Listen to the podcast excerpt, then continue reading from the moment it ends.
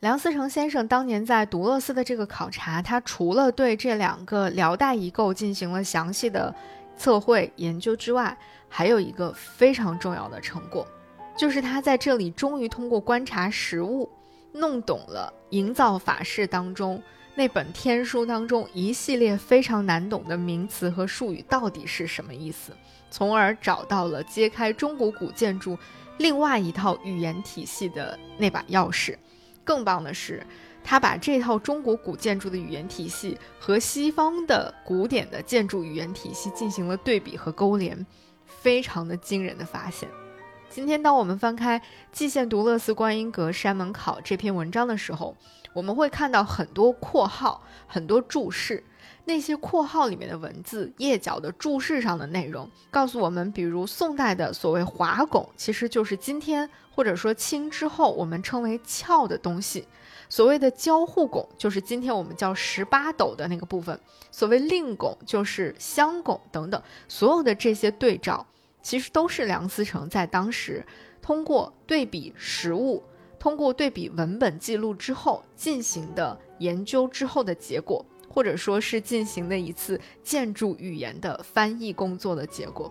虽然在之前我们总在说梁思成是破译了《营造法式》这本天书的人，但是所有之前的那个认识都是停留在结论层面，或者说停留在文字层面。我知道梁思成破译了《营造法式》，但具体他是怎么破译的，他破译出来的结果是什么？其实是我来到了独乐寺，读到了梁先生关于独乐寺的这篇文章，看到了大量的实物之后，我才真正彻底理解了什么叫做破译了天书，怎么才能真正的完成这场宏大的、庞大的、复杂的建筑语言的翻译工程的。不过，就像刚才我们说的，梁先生的发现还不止于此，不仅仅是翻译了这本天书，他发现的另外一个更精彩的部分就是。中国古建筑营造的底层代码，当然底层代码这个是我自己的一个理解和翻译哈，就是用梁先生自己的话来说，就是其在建筑方面最大之发现，则木材之标准化是也。以观音阁之大，其用材之质，量仿不下千百，而大小只六种，此种极端之标准化，于建筑之估价及施工之程序上，皆使工作简单。结构上重要之特征也。这段话翻译成我们更容易理解的意思，其实就是说，我们这些门外汉、这些爱好者看热闹的人，现在我们抬头去看这个所谓彻上明造呈现出的木构架，非常的整洁，但同时又觉得纷繁复杂。但是古代的匠人们是为什么能够一看就非常的明晰，而且能将之了然于胸呢？根本的原因就在于木材之标准化，就是我说的，他 掌握了一套规范的底层代码。其实，在宋代的营造法式里面，有一个最核心的概念，叫做材，木材的材。只不过这个材不是我们现在所说的简单的木材的意思，它是指一座木结构建筑当中运用最多的标准木材的横断面。在营造法式当中，它规定了这种标准木材的横断面，它高和宽分别是多少，但不是一个具体的尺寸，比如说多少多少米，它是以份这个比较特别的计量单位来进行计量的。它的高十五份，宽十份，也就是说，其实我们更好理解的一个表达方式就是它的高和宽的比例是三比二。在这个基础之上，整栋木结构建筑的所有其他的木构件都是以此为基准，大小都是以三比二这个比例等比例放大或等比例缩小。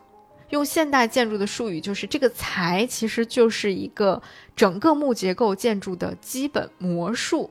它就像一个基础木块一样，以它为单位等比例放大或等比例缩小，制造出来的木结构自然就是。高度的标准化、规范化的，这个其实更容易的理解方式就是，比如说像我们今天玩乐高，在一个标准化的基础之上、标准化的零件的基础之上进行搭建，即便是非常宏大的工程，也能够以非常高的效率和准确度来完成它。这其实就破解了另外一个秘密，为什么我们在很多的史书记载上看到说，比如一些大型的皇家的宫殿建筑群能够在非常短的时间内快速的建成？特别是比如传说中历史上最大的木结构建筑，如今已经不复存在的武则天时期的那个明堂，它作为中国最大的木结构建筑，只用了一年就建设完成了。很多人会质疑说，怎么可能呢？这是一个传说吧，是一个神话吧？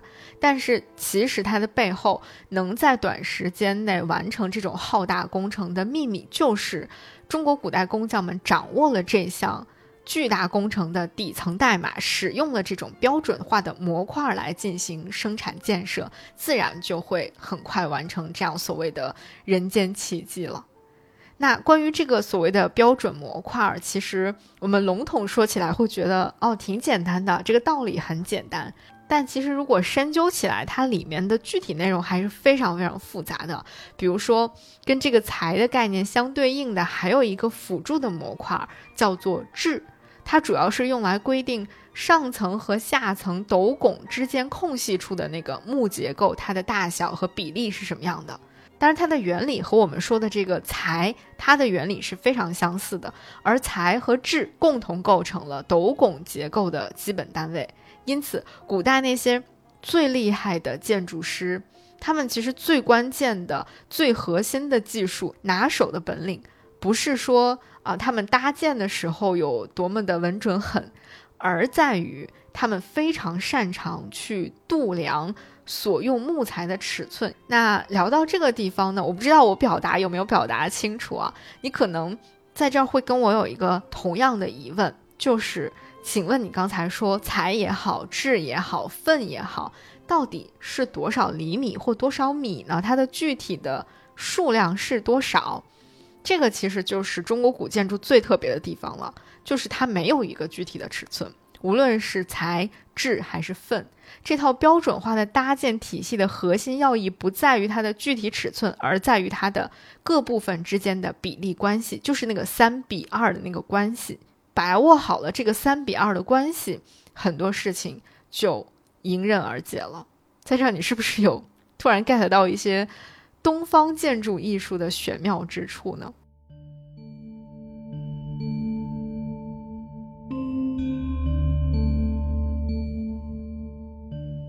当然，这个等比例放大和缩小也不是任意你想要放多大就多大，想要多小就多小的。在营造法式里面，也对这个材进行了等级的划分。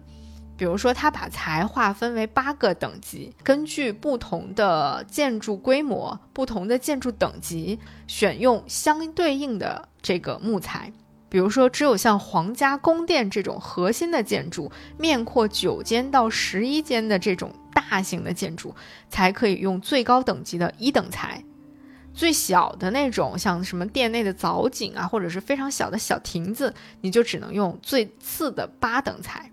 它的这个过程就很像是我们今天储存在计算机当中一个等比例程序一样，我们根据不同的具体的需求，打开相应的程序，给它赋予一个具体的尺寸。那就会得到一个一整套模型当中其他各个部分的尺寸的一个数据，我们根据这个数据去建造就好了。所以正因为它没有具体的数据，而是给了你一个模型，才让这样的一个模型可以适用于各个不同的情景当中。这个实在是太妙了。也正是因为这种在选材尺度上的规定，时至今日，在回看中国古建筑群的时候，会看到。一切都非常的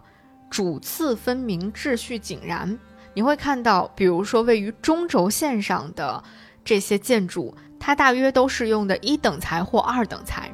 再向边一点的，比如说一些偏殿、一些厢房这样的设置，它可能使用的就是稍微低一点等级的木材。这样你一眼望过去，就会非常清晰的看到哪些是主体，哪些是陪衬，什么地方是主线，什么地方是支线，甚至扩大到整个城市范围内去看，也是一目了然的，全部都是按照这样的制度规定来进行排布和设计的。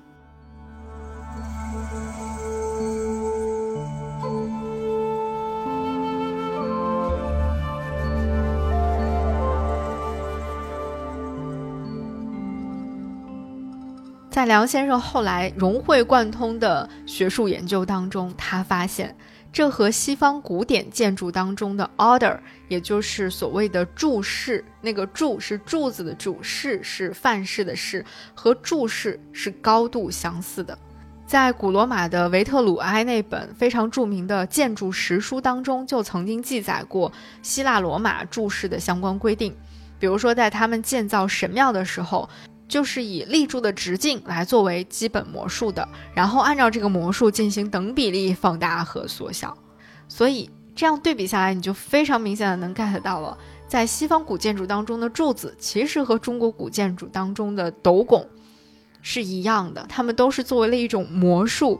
来进行等比例放大缩小，于是建成了不同规模的宫殿或者是神庙，实在是东西方的一种呼应和异曲同工吧。能够发现这样的一种呼应关系，梁思成先生是第一人。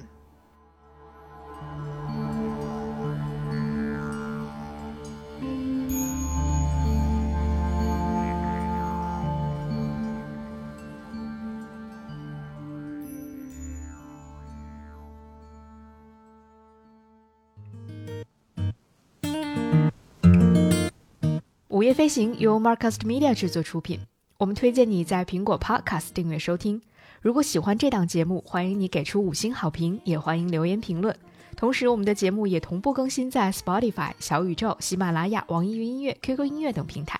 现在我们有属于听友们的飞行基地了，欢迎你在节目说明里查看入群方式，与更多听友们一起快乐飞行。同时，我们也欢迎有意向的品牌赞助支持这档节目，一起让世界变得更有趣一点。合作联系可发送邮件至 hello at marcusmedia.com。